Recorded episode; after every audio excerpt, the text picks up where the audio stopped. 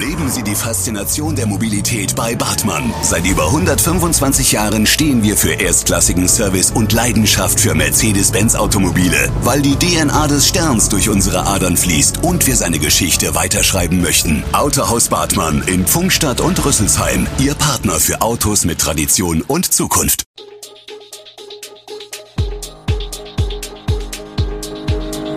Gude, unser morgendliches News Update. Das Wichtigste aus Südhessen für Sie im Überblick. Guten Morgen aus Darmstadt an diesem 2. Dezember. In Darmstadt werden die Intensivbetten knapp, das Ordnungsamt kontrolliert die Einhaltung der Corona-Regeln auf dem Weihnachtsmarkt und viele Apotheken in Darmstadt-Dieburg sind impfbereit. Das und mehr gibt es heute für Sie im Podcast. Die Darmstädter Kliniken schlagen Alarm. Sie meldeten am Mittwoch, dass sie überbelegt sind. Der Druck könne nur noch durch weitere Abverlegungen abgefedert werden. Der Covid-19-Krisenstab der Stadt Darmstadt teilte mit, im gesamten Versorgungsgebiet 6 gibt es derzeit keine freien Intensivbetten mehr. Ein großes Problem sei, dass die Patienten in der vierten Welle im Schnitt jünger seien und deshalb länger ein Bett beanspruchen. Das erhöht den Druck auf das Gesundheitssystem zusätzlich. Auf Normal- und Intensivstation befinden sich aktuell im Klinikum Darmstadt 12 Covid-Patienten.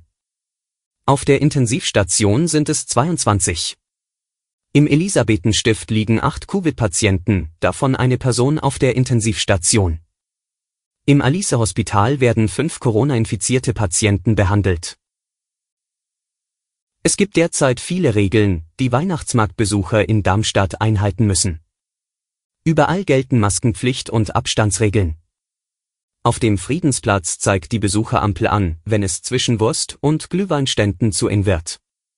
Das ist bei mehr als 700 Besuchern der Fall. Von 15 bis 1.30 Uhr sind insgesamt fünf Streifen mit je zwei Beamten in der Innenstadt unterwegs. Einsatzfahrzeuge sind zudem an der Landgraf-Georg-Straße und am Luisenplatz geparkt. Das ist aus Sicherheitsgründen notwendig, da der Zugang zum Luisenplatz an der Rheinstraße und auch der Zugang zwischen Schloss und Krone nicht komplett abgesperrt werden kann. Eine der Hauptaufgaben der Bereitschaftspolizei ist es, mögliche Anschläge zu verhindern.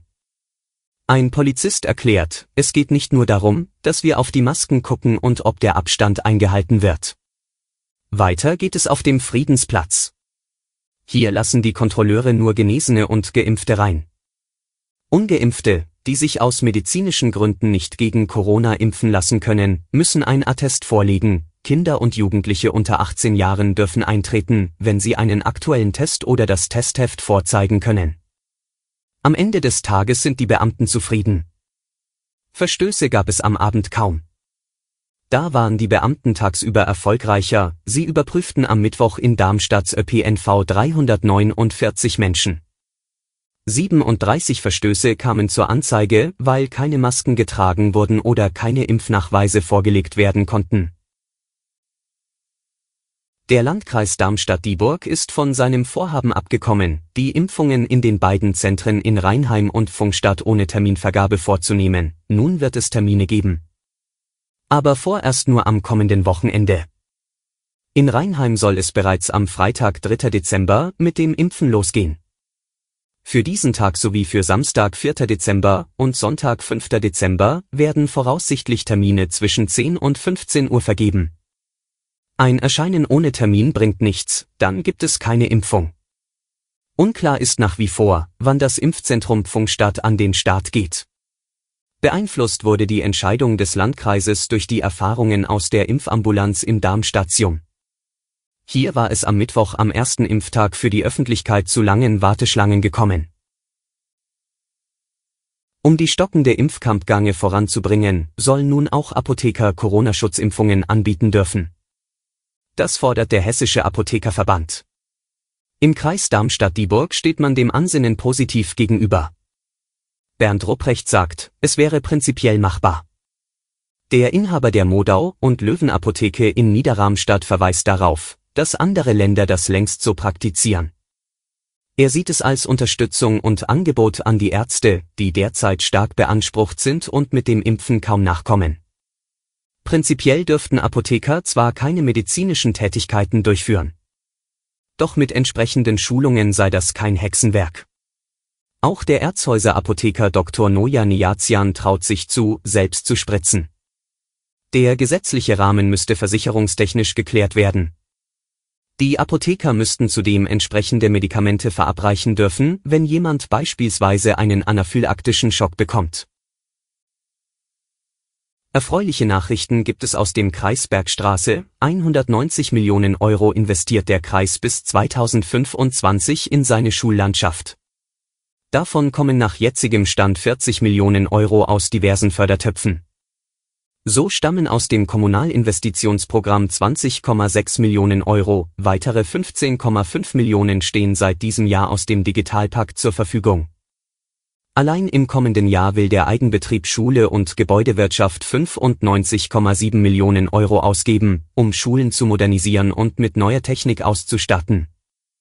Das erläuterten Landrat Christian Engelhardt sowie Vertreter des Eigenbetriebs Schule und Gebäudewirtschaft am Mittwochnachmittag. Zum Abschluss kehren wir noch einmal zum Thema Corona zurück. Die Ministerpräsidentenkonferenz will am Donnerstag die bisherigen Maßnahmen verschärfen, um die vierte Welle zu brechen. Bereits am Dienstag hatten Bund und Länder sich grundsätzlich auf strengere Corona-Regeln geeinigt. Nun wollen Merkel, Scholz und die 16 Ministerpräsidentinnen und Ministerpräsidenten die bisherigen Maßnahmen verschärfen, um die stark steigenden Infektionszahlen in den Griff zu bekommen. Dabei liegt bereits eine Reihe von Vorschlägen auf dem Tisch. Alle Infos zu diesen Themen und noch viel mehr finden Sie stets aktuell auf echo-online.de.